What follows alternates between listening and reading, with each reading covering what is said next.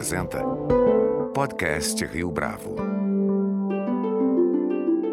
Este é o podcast Rio Bravo, eu sou Fábio Cardoso. A atuação da Tech Tools Ventures tem como objetivo fazer investimentos junto a startups na área da saúde que possam alavancar o uso da ciência e tecnologia dentro da rede estruturada pela própria gestora de negócios, que compreende atualmente mais de 2 mil hospitais. Na entrevista que concede ao nosso podcast, Jeff Plants, presidente da Tech Tools Ventures, fala da estratégia da empresa e comenta as iniciativas que vêm sendo levadas adiante com o propósito de encontrar novas oportunidades no segmento da saúde. Jeff Plants, é um prazer tê-lo aqui conosco no podcast Rio Bravo. Muito obrigado pela sua participação. É um prazer, Fábio.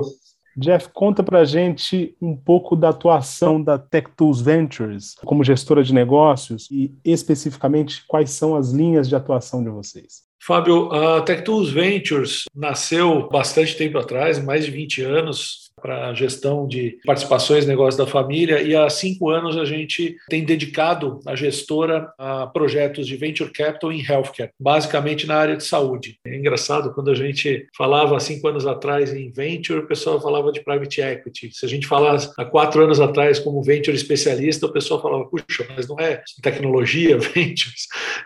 e hoje os ventures especialistas estão ganhando força. Né? Então, o nosso foco é fazer investimentos na área de saúde, que possam alavancar o uso de ciência, tecnologia inovação dentro da, da rede de negócios que a gente montou. Então, a gente hoje é parceiro do setor filantrópico no Brasil, são mais de 2 mil hospitais. Então, a gente tem a facilidade de testar soluções, de, de fazer com que elas avancem dentro de um ecossistema bastante robusto, né? como eu estou te dizendo, mais de 2 mil hospitais. Desde é, próteses, passando por genética, passando até por soluções de gestão e tecnológicas também. Nosso foco está dividido em dois estágios, um early stage realmente, seed, série A, né, que é um fundo, primeiro fundo que a gente criou em 2017 foi nessa linha. A gente terminou o desinvestimento desse fundo agora, com seis anos agora em 2021, um ganho bastante expressivo. Criamos o fundo 2 em early stage e aproveitamos para criar um outro fundo de growth para investimento em séries B até D e estamos preparando,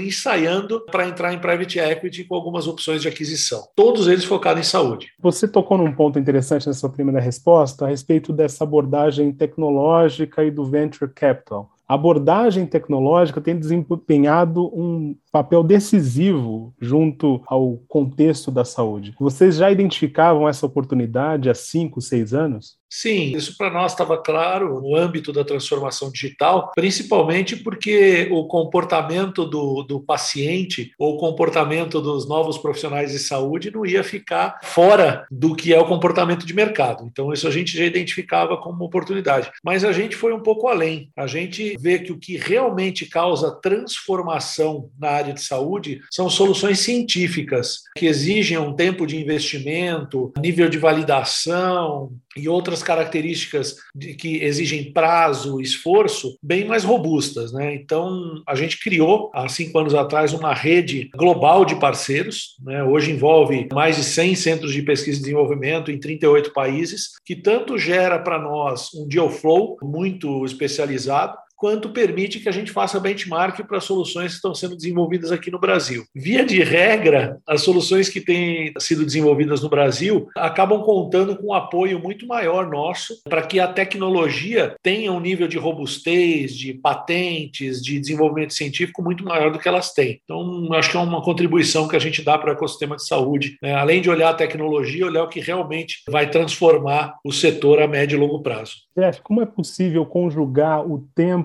da pesquisa científica, da descoberta, da validação e da implementação das soluções com o timing dos investimentos? É possível fazer essas duas frentes andarem no mesmo passo ou vocês entendem que há uma demanda específica para cada uma dessas frentes? Olha, a gente teve que se adaptar a essa realidade. O que você está colocando é, é, perfeito. Tanto o timing quanto o nível de investimento da área de saúde, é, eles são bem diferentes. O que alguns gurus dizem, né? O tempo de desenvolvimento de soluções de saúde ele costuma ser muito maior, muito mais alongado, mesmo porque você lida com a questão de agência reguladora, você precisa cuidar de questões de segurança do paciente, de homologação, você precisa de testes muito mais sofisticados para uma solução rodar. Então, esse tempo é estendido. E o tempo também chama mais capital. Além disso, você tem um fator que é um risco grande na área de saúde pela complexidade do setor. E risco acaba muitas vezes afugentando um pouquinho o investidor. Então, o investidor investe em tecnologia, muito mais focado em gestão, né, quem tem apetite para venture capital, outros em tijolo, que eu brinco, né, em hospitais, mas poucos têm parceiros como, como a Tech Tools tão especializados para permitir uma avaliação mais profunda de investimento em ativos de alto grau de sofisticação e que trazem maior rentabilidade. A maior prova que, que a gente tem disso foi o nosso Fundo 1, foi a nossa primeira experiência, onde a gente teve um retorno para o investidor de mais de 13 vezes capital investido em seis anos. Então a gente levou isso ao máximo. Não necessariamente a gente vai conseguir esse mesmo nível de retorno nos fundos, porque a gente estava pegando realmente algumas coisas muito no começo. Eu acho que é possível dar retornos expressivos com um bom gerenciamento de risco e trabalhando esse timing e esse gasto. O gasto com investimentos robustos, faseados, e esse timing com um dia, um deal flow bem mais expressivo do que são outros normalmente da, da área de venture capital. Sabido que investimentos desse nível elevam as investidas, as companhias, as empresas investidas, ou mesmo as iniciativas, no caso das startups, para um outro patamar, para um outro nível. Ainda assim, pelo menos olhando de fora, a impressão que se tem é que o segmento da saúde é mais reticente a esses investimentos mais agressivos. É uma impressão equivocada da minha parte? Parte ou a experiência de vocês mostra que isso acontece de fato? Não, não é um equívoco dizer o que você disse pelo seguinte: hoje você consome uh, ah, 10,5% do PIB global é gasto com saúde, 10,5% do PIB global. Porém, 1% dos investimentos é feito, são feitos no mundo hoje, são feitos na área de saúde. Então, isso mostra bem claramente essa teórica falta de apetite. Obviamente que a pandemia está mudando esse cenário, né, e está mudando rapidamente, e os investidores estão buscando oportunidades na área de saúde que, que fujam do tradicional, do tijolo e da tecnologia. Um exemplo que eu gosto de citar é o da Revo, que essa empresa é uma prótese revolucionária, que custa o preço de um pé de madeira do SUS, com uma altíssima qualidade, onde a gente usou alumínio reciclado de blocos de motor da Toyota. Né? Lançamos essa prótese nas Paralimpíadas do Japão e ela está mudando a vida de um monte de pessoas que têm uma prótese de baixo custo, alta qualidade, que não demanda um serviço tão sofisticado como é o serviço das ortopedias hoje. Então, esse é um exemplo. Eu posso citar N outros exemplos na, na indústria de biotecnologia com medicamentos genéticos. A própria vacina da Pfizer é um deles né, que é baseada em RNA, baseada em biotecnologia. Você tem vários tipos de drogas, por exemplo, para tratamento de câncer, de doenças raras, que estão chegando, que são extremamente mais sofisticadas, que são baseadas em tratamento genético e que, ao mesmo tempo, são muito mais simples de aplicar. Então, ao invés de uma formulação específica de três a quatro horas de um tratamento de quimioterapia super complicado, com efeitos colaterais enormes dentro do hospital, você pode ter uma aplicação subcutânea na casa da pessoa com uma observação de 20 minutos, com efeitos muito mais resolutivos. Então, é uma pena que o Brasil, de uma forma geral, ainda está no desafio do genérico, né, que a gente brinca, quer dizer, olhando muito pouco para essa sofisticação. Então, é o papel da TechTools ter esse olhar global, investir nisso e ajudar a trazer isso para o Brasil. Jeff, você mencionou o fator pandemia, pelo menos duas vezes aí na sua última resposta, e eu queria trazer esse tema para esse instante. De que modo a pandemia impactou a iniciativa de vocês, falando exclusivamente aqui dos investimentos? Houve mais apetite nesse período ou vocês retraíram os aportes por conta desse cenário de incerteza nos últimos dois anos? Olha, a gente teve uma aceleração em geral, dos investimentos já realizados, porque a demanda aumentou significativamente por estruturação, por compra de produtos e serviços inovadores. Então, o valuation de algumas companhias somavam em torno de 80 milhões de reais, foram para mais de um bilhão de reais de valuation de algumas companhias investidas pela explosão de demanda que houve. Então a gente acabou dedicando mais capital para os negócios em pauta, pela demanda de crescimento, e a gente acabou perdendo um pouco de braço, teve que estruturar mais braço agora nesse, nesse ano de 2021, no final de 2021, para seguir com os investimentos, porque o apetite ele aumentou e o apetite do investidor também aumentou. Quer dizer, a gente tem visto o LP tradicional, né, o Limited Partner tradicional, que parava em dezembro e voltava depois do carnaval, trabalhando dezembro, janeiro, com oportunidades direto, quer dizer, olhando isso de uma maneira muito interessante, inclusive os LPs internacionais. Só para te dar uma ideia, a gente tem uma negociação agora no final do mês de fevereiro em Nova York, com alguns investidores de tecnologia que vêm na América Latina um mercado importante e que estão super entusiasmados com a possibilidade de ter projetos de alto nível na América Latina, baseado em, em genética, baseado em inovação, em economia circular. Quer dizer, eu acho que a questão é você ter projetos de qualidade e você, como gestor, ter realmente um gerenciamento do ecossistema que dê uma segurança para o investidor que você tenha onde colocar e aonde escalar aquele produto que você está investindo. Eu acho que essa é a fórmula que tem feito a gente crescer durante esse período. Recentemente, o Ministério da Saúde avançou no debate a respeito da criação da plataforma Open Health. Para o nosso ouvinte que não está tão ambientado a esse assunto, o que o Open Health significa em termos práticos e como é que isso afeta diretamente é, o cenário da Tech Tools?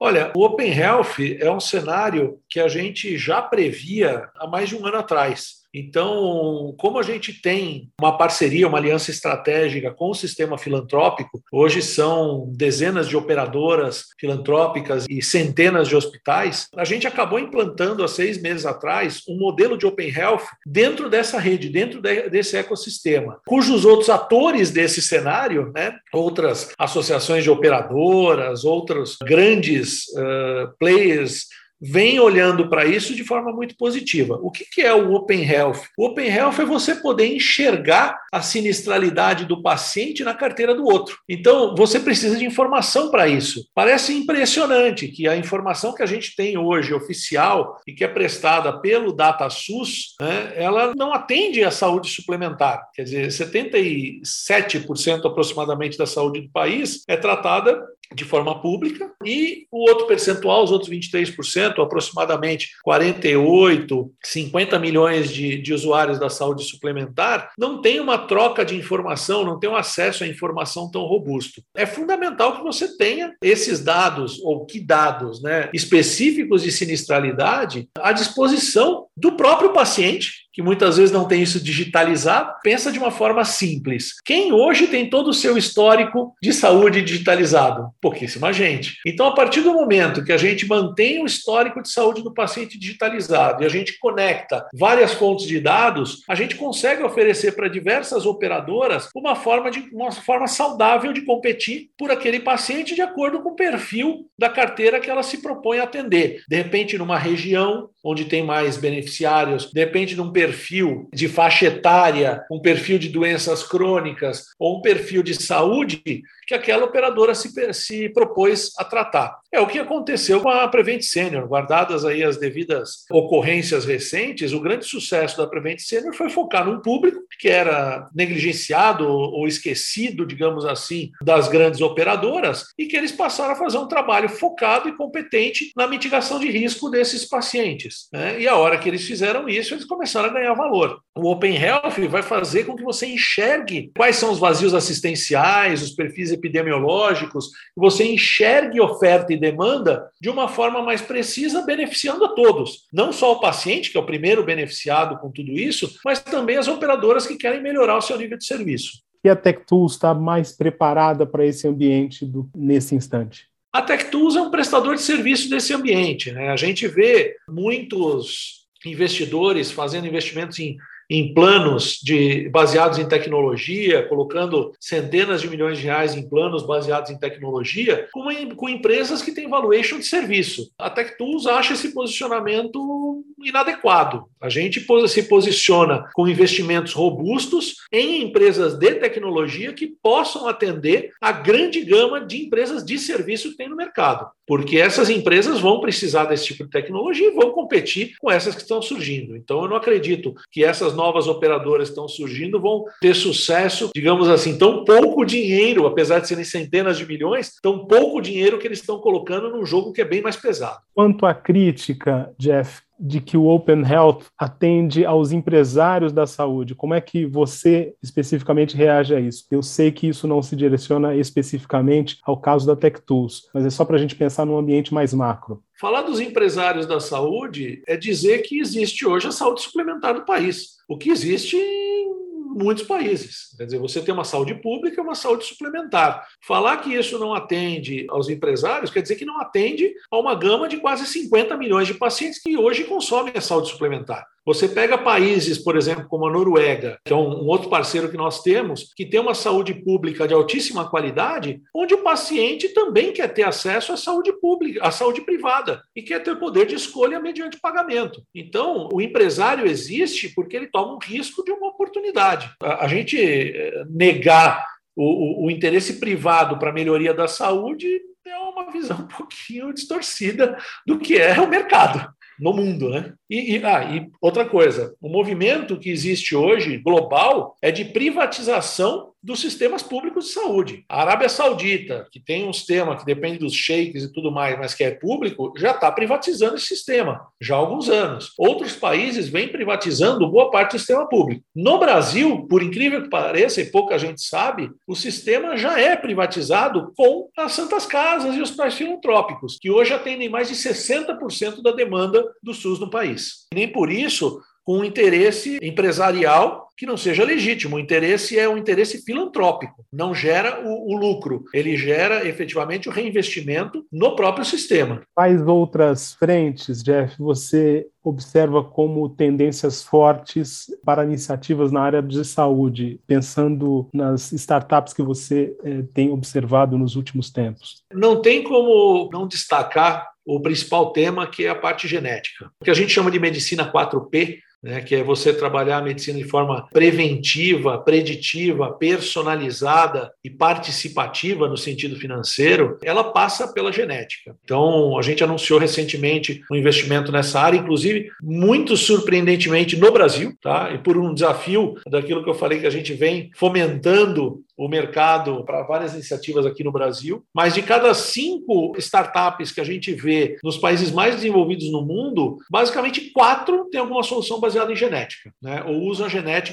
como algum tipo de preditor de doenças. Então, isso vai gerar um impacto, por exemplo, em planos de saúde, em operadoras, de você poder fazer um mapeamento genético, um planejamento de carteira de longo prazo. Na indústria de seguros, por exemplo, a mesma coisa. Outra área muito forte é a questão dos IoTs, do sensoriamento. Hoje você tem muito erro humano ou falta de captura de parâmetros quando o sistema está sobrecarregado, e você está vindo aí com um conjunto de sensores ou grupos de sensores gigantescos têm sido desenvolvidos para todo tipo de sensoriamento. Então, isso também, os IoTs são uma grande tendência e a gente tem, tem visto muita coisa bacana acontecendo. A própria indústria de biotecnologia, as novas drogas, as drogas mais modernas, elas revolucionam os protocolos de tratamento. Então, o que a gente fala de eficiência na gestão, de soluções de eficiência na gestão, vai ser completamente transformado. Então, muitas soluções tecnológicas hoje que estão prezando por melhorias de gestão vão ser atropeladas, ou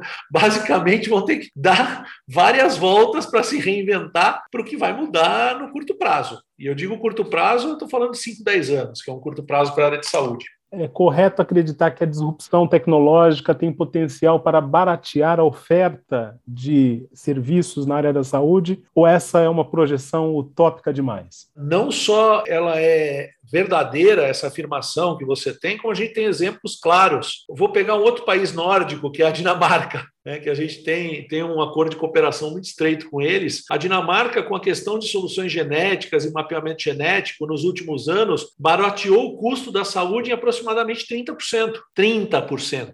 Então, para você ter uma ideia do tamanho do impacto que se tem dessas novas soluções ou dessa disrupção em termos financeiros. Ela, na verdade, não é que ela é uma disrupção em termos financeiros, ela é talvez a única oportunidade de sustentação do sistema de saúde, um sistema que hoje está em torno de 10% do PIB e que cresce em média 1% ao ano em termos de consumo do PIB. Isso é impagável a médio e longo prazo. Eu acho que é a única saída, além da afirmação ser correta. Jeff, foi um prazer tê-lo aqui conosco no podcast Rio Bravo. Muito obrigado pela sua participação, pela sua entrevista. Fábio, obrigado você, é uma baita oportunidade aí falar para os teus ouvintes e a gente está à disposição para quaisquer esclarecimentos e fica, se possível, nosso contato à disposição. Este foi mais um podcast Rio Bravo. Você pode comentar essa entrevista no nosso perfil do Twitter, arroba podcast Rio Bravo ou no Facebook da Rio Bravo. A nossa lista completa de entrevistas está disponível no Apple Podcasts, no Deezer, no Google Podcasts, no SoundCloud e no Spotify. E no aplicativo O Guia Financeiro, além dos nossos podcasts, você encontra muito mais conteúdo sobre o mundo da economia em diversos formatos.